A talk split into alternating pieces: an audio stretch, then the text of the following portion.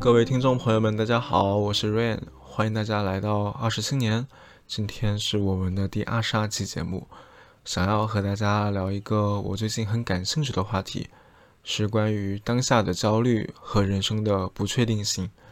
之所以想要聊这个话题，是因为前阵子我一直被一种焦虑的情绪给困扰了。当我现在回过头看的时候，我突然发现，哎，那些焦虑其实。并不太值得我放在心上。那当时我为什么会那么焦虑呢？嗯，反思了一阵子，我发现其实我一直都是那样的人，总是会被不必要的念头给绊住。然后就回顾了一下童年的一些经历吧。从小的时候开始，我就是一个等待型焦虑的人。如果说大人出门后很晚都没有回家，我总会很情不自禁的担心他们在路上出什么意外，尤其是那个时候，我看了很多电视的一些悲剧的画面吧，他们给我的童年带来了很深的阴影，以至于如果说我的大人他们讲他们七点钟就能够到家，那么我在七点十分的时候就会往楼下张望，如果说看不到他们的身影，我会特别特别的难受。直到看到他们回来，我才会松一口气。这种焦虑，我后来明白，它其实是一种，呃，依恋关系，是在婴儿时期没有获得足够的安全感的情况下导致的。这就是我为什么会很容易焦虑的原因。当然，这是另外一回事了。只是说，在生活里，我会希望很多事情在我的掌控之下。呃，除了希望爸爸妈妈早一点回来之外，我会做很多很多的小计划，比如说，如果十点钟要做什么事情，那么在十点之前的所有安排，我就会在脑海里过一遍，保证他们不会出现太多意外，准备非常多的 Plan B。而且，如果这个过程被打乱了，我会非常的难受。我不太喜欢计划被扰乱，所以我可以确定我是一个 J 人。每次和朋友约定好出去哪里玩，几点出发。我都会提前的做好万全的准备，一旦有变动呢，我就会非常的难受。所以在长大以后，我更享受一个人的计划。呃，然后说回到昨天发生了一件事情，让我感触很深。因为这几天上海的天气很好嘛，我就和一个朋友约好了，我们一起去松江那边玩。回来的时候其实不算很晚，但很可惜我们坐公交错过站了。我第一次直观的感受到我情绪发生了变化，很明显，很明显，一下子就降了下来。我自己都无法解释有这种心情的变化。我朋友他坐在我旁边，他看到我打开手机，一直盯着地图看，表情不太对，他就跟我说：“我看上去挺焦虑的，怎么了？刚才还好好的。”嗯，我自己也答不上来啊。我脑子里有一个声音跟我说我很焦虑，可是我在焦虑什么呢？我的理智很直接的告诉我，周围有地铁站，有公交站，而且还很早，晚上没有什么事情要处理。这只是一件非常小的事情，对吧？我干嘛那么焦虑呢？我不明白。后面到家了之后，我就仔细想了一想，我觉得有一部分原因是因为我对那个环境非常的陌生，对于那种陌生的环境，我天然的感到不安。在那个环境下，我缺乏对自己的掌握感。嗯，怎么说？就是我希望很多事情是可以按照我自己的意愿来的，不希望把自己放在一个不确定性的环境里。就在今天十月十八号的时候，我打开电脑看了最新一季的十三幺，然后嘉宾是彭凯平老师。我之前五六月份的时候读过他的一本书，叫做《活出心花怒放的人生》，里面有一章就是讲这种焦虑的。作者彭凯平老师他举了一个例子，他说：“他说他在某一个周六的时候，给自己定了一个完美的写作计划，可以在空闲的时候，在一天里专心致志的写作，不受任何外界影响。但很不幸，他在那天晚上不小心打翻了笔记本电脑旁边的一杯咖啡，导致他的电脑黑屏死机，没有办法开机了。他就在那一刻产生了一种特别懊悔的情绪。”那些好不容易挤出来的写作时间要用来修理电脑，但在这个时候，他也刚好意识到，哎，自己正在写的篇章就是别让消极情绪控制你。为他提供了素材，一个现成的素材。在他写下这段文字的时候，其实他的电脑已经被抽离好了。他当时正在暮色下喝着咖啡写作，感到了一种前所未有的轻松。心理学家阿尔伯特·爱丽丝提出过一个情绪的 A B C 模式。当我们遇到不好的事情的时候，我们最自然的反应就是不断的想起它。这些思绪很快会凝聚成想法，而不管这是有意识的还是无意识的想法，都会引发行动，产生后果。比如说放弃、沮丧或是再尝试的念头。面对咖啡事件呢，其实很多人都会产生一系列的负面思维。他们就像多米诺牌一样倒下来，最后逐渐压倒我们的情绪。所以，最好的方法就是停下来，想一想这个事情有没有其他的可能性，或是不同的解释。当我们改变自己对这些事情的看法的时候，从不同角度考虑各种可能性后，也许就能够改变心境的。当我今天回过头看这本书里的这一章的时候，我觉得说的还是挺对的。昨天傍晚虽然坐过了站，但我确实还是很开心，因为我没有去过松江那边。我发现那边没有像市区里那样的嘈杂，夜幕下的松江和夕阳也都很好看。我就想，或许坐过站是因为某种缘分，注定我要去那边走一走，吹一吹晚风吧。这样想我就觉得舒服了。我觉得出去玩和旅游在某种意义上是一样的。他们的最大魅力就是可以时不时的享受意外之喜，的确可以不被安排的那么井然有序。呃，我有一个非常会享受当下的朋友，她就是那种可以和她男朋友一块儿站在大街上，看着人来人往，却不知道去哪里的人。我初听觉得哎特别不可思议，可是后来，嗯，我想把这个画面拍成一部电影也会很有意思。从街对面架一台摄像机拍摄他们在人群里，拿出地图仔细观摩，然后指指点点，就让我觉得特别有意思。回想起来，自己除了旅游，人生的很多快乐都是由意外带来的，以及对于焦虑的克服所带来的。嗯，然后说回到这一集的十三幺，彭凯平老师在这里面讲了很多自己的人生经历。以及用心理学解释了很多社会的现象，我觉得很有意思。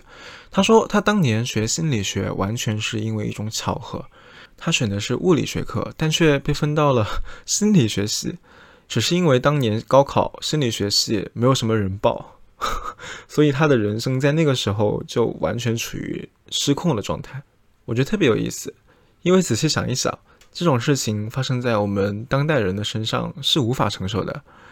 当他回过头看的时候，他就很开玩笑的说，在那个年代学心理学早了足足二十年。我一下子哎，就有某种东西被激活了，我一下子就想到了那种被同龄人抛弃的焦虑，这就是我。那个时候，他身边的人都在时代的浪潮下谋求进步，而他自己学的东西对于自己的家庭和时代没有任何帮助。彭凯平老师回忆这些的时候，都非常的感慨。他说，那个时代的人很有朝气，他即使是这样，还是很刻苦的学习了其他的知识，把所有其他的学科都学了个遍。三年级之后，才开始正儿八经的学心理学的知识，直到他考上了密歇根大学的博士，去到了美国。而在美国的时候，他说他。大学毕业，完全可以想象到自己的未来三十年的发展，娶妻生子，还有每年的环球旅游，听上去其实很幸福的。但他最终还是选择了回国，拥抱了不确定性。我就觉得，嗯，有种莫名的感动吧。的确，我想那种过于确定的人生，反而会给人一种想要戳破的冲动。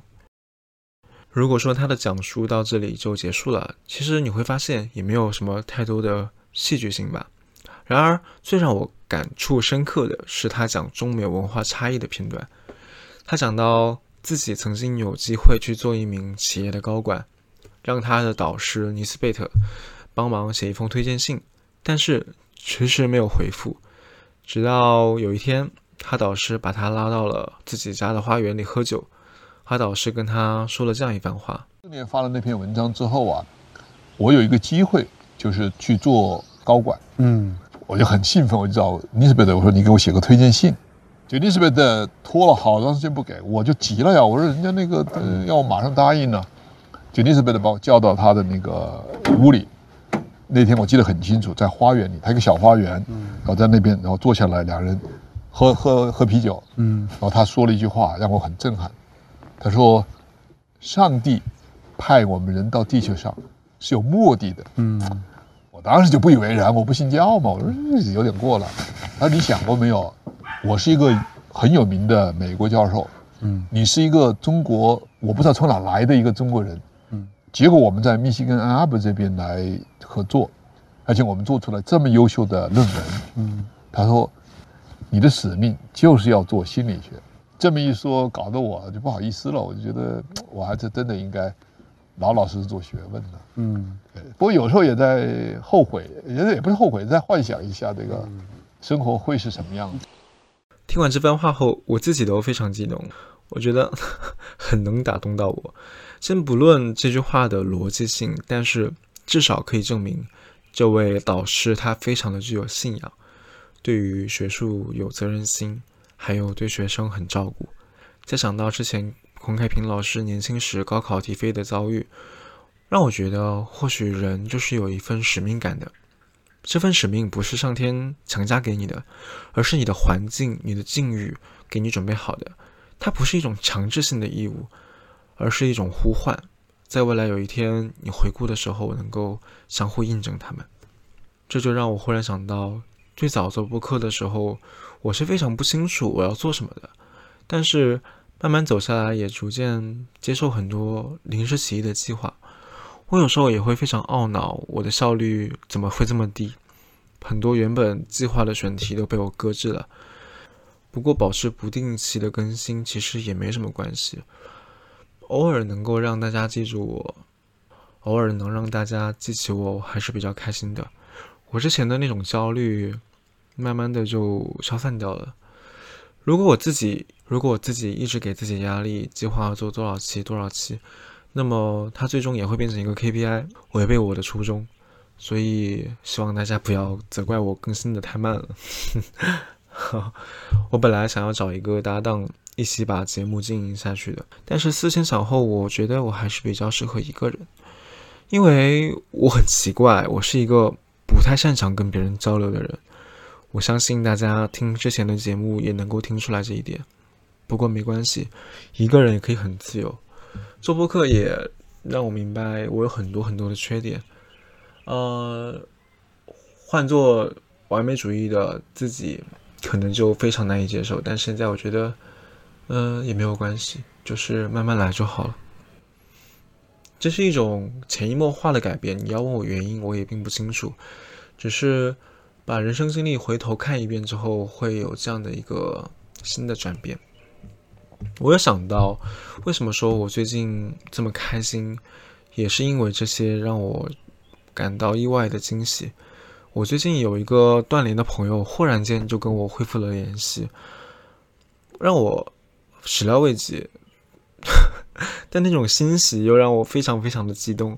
我跟很多朋友讲了这个事情，而你要问我为什么会这么开心，嗯，我答不上来。但试想，如果在断联的时间段，我确切的知道某年某月某日他会和我恢复联系，那么我在这几天得到的正反馈一定会大大的减弱。从这个角度看，我认为拒绝不确定性，其实也就是拒绝了生活的更多可能性。也许这种可能性会有一定的反噬，但它依然值得期望。另外，回头看我的人生经历，其实大多数的快乐都是不稳定的环境给到我的，而那些痛苦的经历都是稳定的、牢固的，诸如学习、工作，都是如此。嗯，我又想起梦岩老师他在《无人知晓》里提到的“允许奇迹发生”。他说要放弃计划，去做一些感兴趣、没做过，或者是你认为没有用的事情，保持专注和开放。也许你，也许你就会有新的发现。我认为或许这需要一种品质，又回归到之前我做的那期选题，叫做勇敢。我依然觉得勇敢是最高级的词汇。勇于放下自己的一些执拗是非常难能可贵的事。能够踏出舒适圈，拥抱真实的生活，总是很值得称赞的。我过去很长的一段时间里都觉得我在一个时间段里是需要做到什么的，可事实上我又觉得我没有那个义务。中国的年轻人很多时候都在顺应社会时钟，其实没有什么必要。我觉得做好当下想做的就可以了，全心的投入比全心投入做什么要更重要一些。前面提到的那本书叫《活出心花怒放的人生》。我当时是路过上海的老洋房，刚好看到了那家书店，刚好走了进去，刚好看到了这本书，于是我就翻了翻，在未来的今天又刚好看到了一期十三幺，这一切都收束了起来。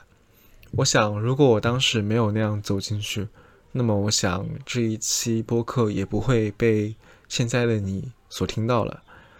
我并不指望焦虑或是不确定性。能够被克服，但至少我希望我提供了一种思路给到大家，希望大家有所收获。本期节目就到这里，我们下期再见，拜拜。